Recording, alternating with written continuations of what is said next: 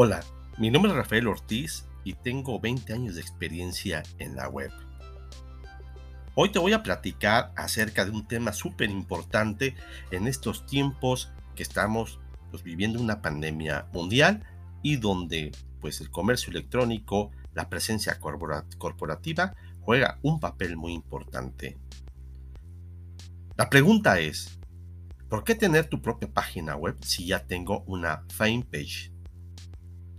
Un aspecto importante se llama la conversión, lo que significa en aterrizar a un cibernauta en potencial cliente y esto es posible si tú tienes el control de tu sitio y conduces al interesado al tema en cuestión, la cual puedes orientar por redes sociales y lograr además contenido con valor. Mientras por otro lado, las fanpage solo convocan a los miembros de la comunidad de esa red social de acuerdo al interés común.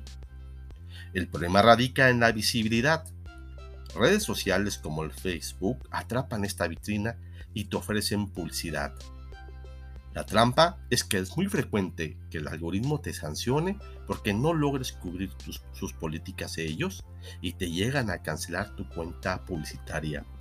Y esto ha convertido en un serio problema a múltiples publicistas que fungen como agencias de publicidad en medios digitales. Lo que podría significar que tu trabajo se puede ir al bote de la basura. Y no solamente eso, el algoritmo limita a un 10% la visibilidad de tus publicaciones en aquellos grupos donde tú logras eh, promocionarte. Por tal razón, eh, quienes lo más probablemente que vieron tus anuncios son tus vecinos virtuales. Por ejemplo, hice varios experimentos sociales. ¿Sabías tú que llevo varios escritos eh, de contenido con valor? ¿Y ya los habías visto antes? Múltiples clientes no tomaron en cuenta esta advertencia que incluso les cancelaron su página y perdieron sus miles de seguidores, por lo que han tenido que volver a obtener otra nueva. Si bien las redes sociales han venido a revolucionar la interacción de esta cibersociedad. Pero estas por sí mismas no constituyen la panacea publicitaria. Más bien, forma parte de las estrategias empresariales, por lo que debes optar por la hipersegmentación. En términos coloquiales, es no poner todos los huevos en una sola canasta. La única constante es tener tu propio sitio web, con tus correos corporativos disponibles y de ahí pues vamos a conquistar el mundo empresarial.